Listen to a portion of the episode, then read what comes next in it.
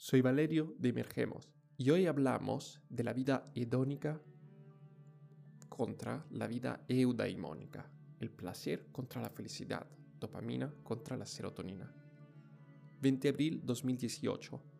Una botella de gas vacía. Un cadáver. Me quedé con la boca abierta. El músico Timberlake, que también es conocido como Avicii, cometió un suicidio con tan solo 28 años. estoy teniendo escalofríos en este momento. No es la primera vez que me pasa, y estoy seguro que a ti tampoco, lo de escuchar que una persona que lo tiene todo acaba quitándose la vida. ¿Cómo puede ser? En la sociedad en la que crecemos, aprendemos que podemos lograr la felicidad a través de vehículos externos, como por ejemplo coches nuevos, teléfonos, abdominales y fotos bonitas en las redes sociales, la fama, el dinero. Hace unas semanas escuché en la radio un anuncio de la lotería que acababa más o menos así. Juega la lotería, eres el más listo. Y esto es lo que nos intenta vender la sociedad. Juega a la lotería, eres el más listo. Si quieres ser el más listo, juega a la lotería. Si quieres ser feliz, juega a la lotería. Si quieres ser feliz, haz esto, haz lo otro. Sócrates explicaba lo siguiente cuando contaba la elección de Hércules. El joven Hércules, antes de conseguir su fuerza, se encontró con dos mujeres. La primera era muy presumida y con una gran apariencia, muy guapa.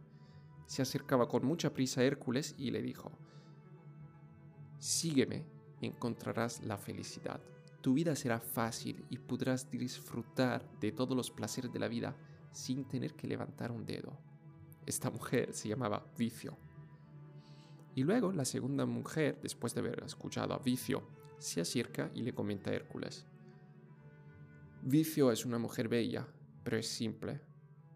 Esta es una belleza pretenciosa. Hércules, yo no puedo prometerte lo mismo, pero voy a contarte mi verdad. Una vida realmente feliz y con sentido se puede experimentar solo si vas a enfrentarte a los obstáculos y las dificultades que encontrarás en tu camino. Si lo deseas, te acompañaré. Y esta mujer, de todas maneras, se llamaba Arete, que ya hablaremos en futuro de qué es Arete, Arete, pero según la filosofía, Arete es expresar nuestra mejor versión en cada momento, ahora, ahora y ahora. Con este cuento Sócrates demostró que el ser humano siempre se ha enfrentado a los mismos retos. Pero hoy este reto se ha vuelto mucho más difícil porque las grandes empresas han invertido millones de euros para crear tecnologías ultra adictivas para nosotros. Por lo tanto, nos enfrentamos a este reto que es mucho más difícil respecto a lo que se enfrentó Hércules en su momento o cualquier ser humano. Para ello he producido una imagen y un simple ejercicio que te ayudará a comprender la diferencia entre la felicidad y placer. Si lo deseas, puedes analizarla y usar el siguiente ejercicio para traer la verdadera felicidad en tu vida. Pero te aviso, no será simple. Y esta imagen que puedes ver en el blog emergemos.com básicamente se te explica cómo, según la ciencia, el placer es a corto plazo y crea adicción y se, no se suele compartir, se consigue con actividades como por ejemplo deslizar el móvil, ir a comprar cosas que no necesitamos pero nos hace sentir bien en este momento, fumar, jugar a los videojuegos.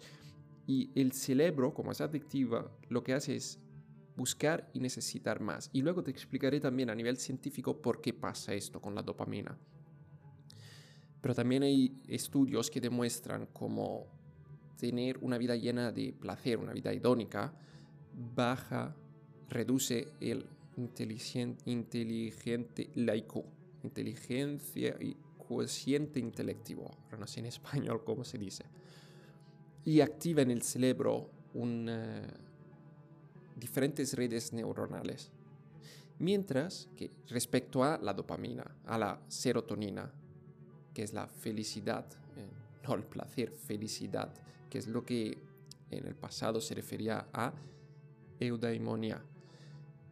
La felicidad, o más bien eh, la serotonina, no genera adicción. Esta es la primera diferencia con el placer.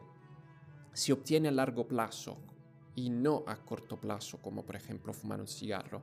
Y se puede conseguir a través de una vida equilibrada. Cuando estás feliz, tienes ganas de compartir.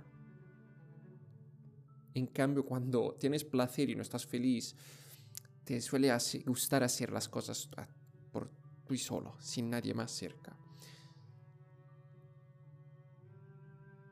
Cuando estás feliz, vives en un estado de calma y paz interior.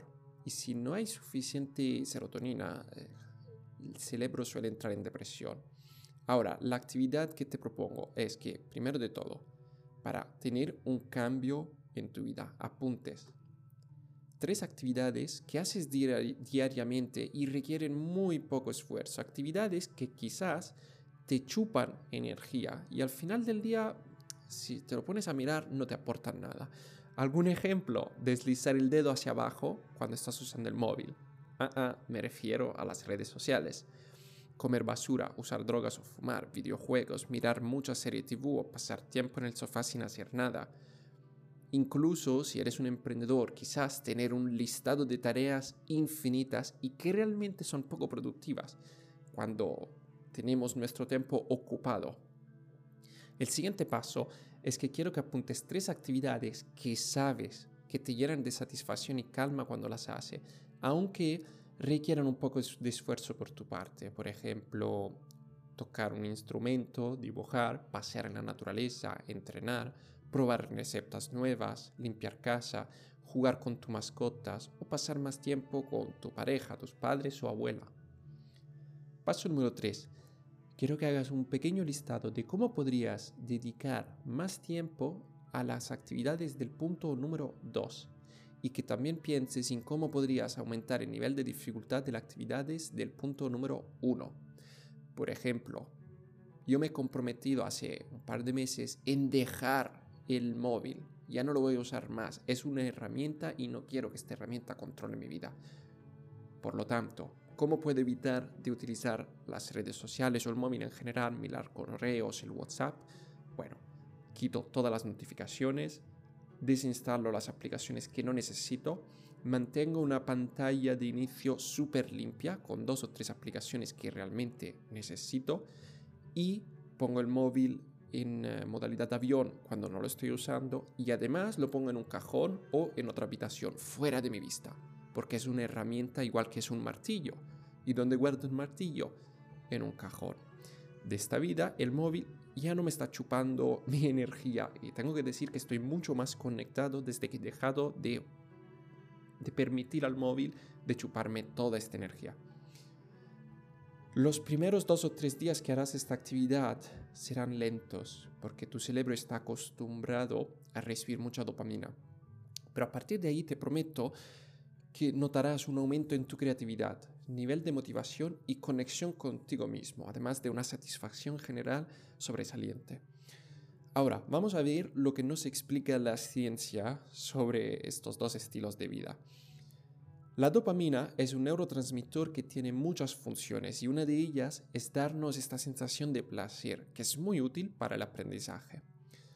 Cuando nuestro cuerpo produce mucha dopamina, los receptores del placer se inhiben parcialmente. Por lo tanto, para activarse otra vez necesitarán más dopamina. Es decir, si mm, estás deslizando con el dedo hacia abajo en el Instagram, estás realizando una acción que requiere muy poco esfuerzo y produce una recompensa muy alta, es decir, una publicación interesante.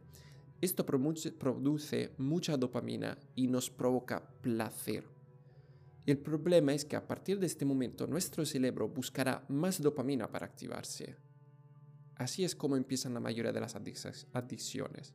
Empiezas con poquito, tu cerebro y tu cuerpo se acostumbran y luego quieren más para tener la misma sensación que tuvimos en pasado.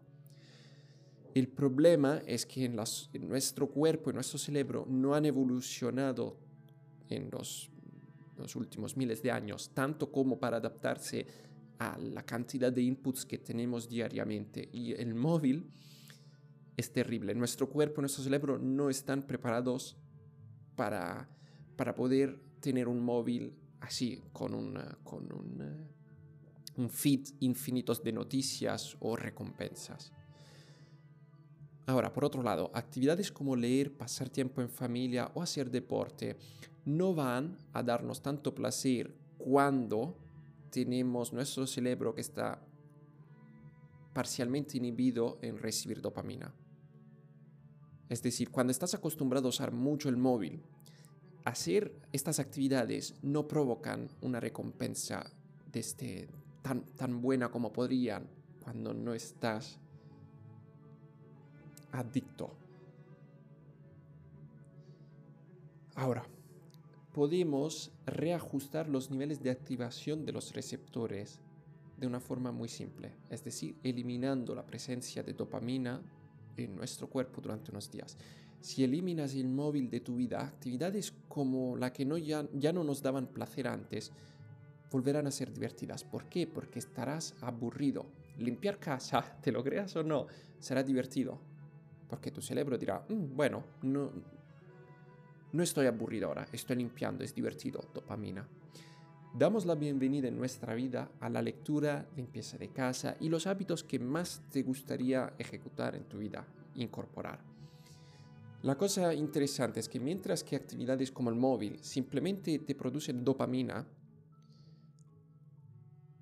las otras, las otras actividades que podemos incorporar, como por ejemplo pasar en tiempo en familia, van a producir otros transmisores que necesitamos para llegar a una vida balanceada y feliz.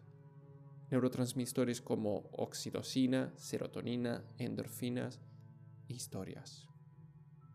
Te agradezco mucho de que hayas tomado el tiempo de escuchar mis reflexiones y aprendizajes. Espero te sean útiles para emerger. Un fuerte abrazo. Emergemos juntos.